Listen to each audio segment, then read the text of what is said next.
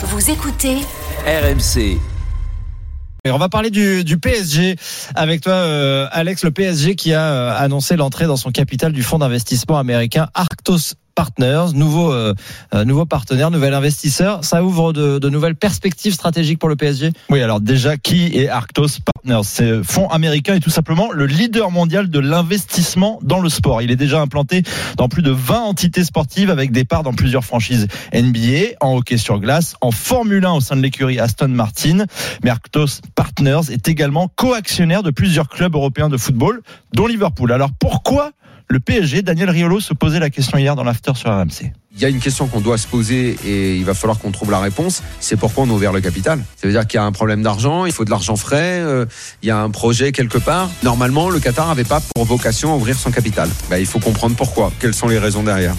Selon les informations d'RMC Sport, en fonction de l'évolution du chiffre d'affaires, le fonds pourrait détenir jusqu'à 12,5% du PSG contre un chèque de plus de 500 millions d'euros. Le PSG qui prend soin de, de, préciser que le propriétaire qatari continuera de maîtriser toutes les décisions. Hein. Et il dit aussi passer à un niveau supérieur avec cet investissement majeur. À Paris, il est prévu qu'Arctos soutienne le financement des projets immobiliers du PSG, aide au développement aussi du foot féminin. Et puis surtout, souvenez-vous de ce feuilleton qui jouait avec le cœur des supporters parisiens depuis plusieurs mois avec un possible déménagement du PSG au Stade de France. Daniel Riolo était catégorique il y a quelques semaines. Le PSG n'ira jamais au Stade de France. Euh, parce qu'en fait, euh, ils ont arrêté de s'intéresser au truc tout simplement pour euh, des raisons économiques. Et ça n'aboutira jamais. Alors, jamais, il faut jamais dire jamais. Si, là j'ai envie de dire Oh. jamais. Si le club est racheté par quelqu'un d'autre qui veut mettre un milliard dans le Stade de France. Ouais, mais tant qu'à faire, construis-toi un nouveau stade ailleurs.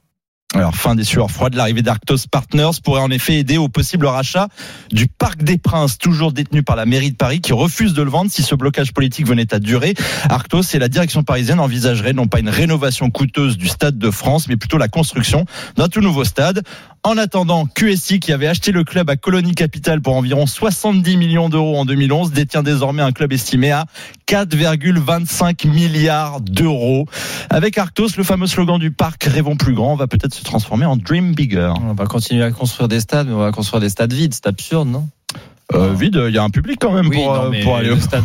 Faut, faut les utiliser tous ces stades au bout d'un moment. Bon bref, ah ça bah, sera un débat. Il y a les, féminines, il y a les, il y a les garçons, il y aura, il y aura pas mal d'équipes.